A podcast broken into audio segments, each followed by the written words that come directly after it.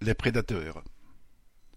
Deux des six forages qui puisent l'eau dans les nappes phréatiques de Vittel dans les Vosges vont être arrêtés, a annoncé Nestlé, premier groupe agroalimentaire mondial qui s'approprie cette ressource pour la mettre en bouteille sous les marques Vittel, Épar ou Contrex.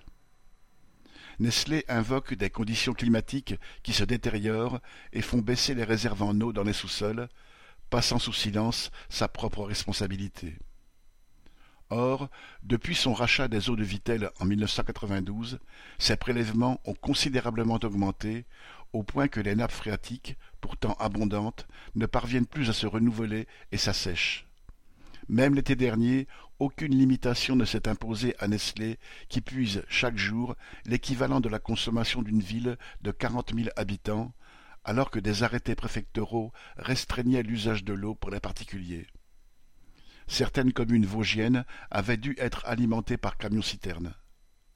Un mois et demi plus tard, le préfet a signé un arrêté permettant à Nestlé de continuer ses prélèvements dans les nappes superficielles durant une nouvelle période de dix ans et neuf forages jusqu'alors illégaux ont été autorisés pour des quantités qui dépassent très largement les besoins de Nestlé.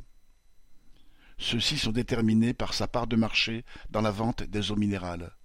Or, Nestlé a perdu le marché allemand après que Lidl a, dans ce pays, retiré les bouteilles Vittel de ses rayons.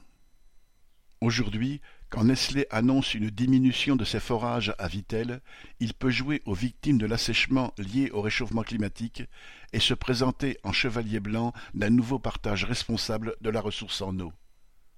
En réalité, il sent peut-être la source du profit se tarir et en tout cas s'adapte au marché.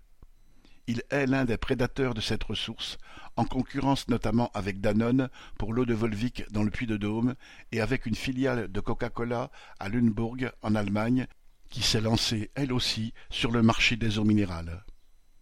Ces sociétés, qui prétendent régenter la vie locale et font du chantage à l'emploi, se heurtent, malgré tout, à des associations qui brisent le mur du silence. Si le pillage de l'eau pour vendre des boissons en bouteilles s'étend dans les pays pauvres, en Inde et au Mexique en particulier, les multinationales y rencontrent aussi des résistances de la population. Leur expropriation s'impose comme une mesure de bon sens, car comment accepter qu'une ressource aussi précieuse puisse être accaparée pour faire du profit?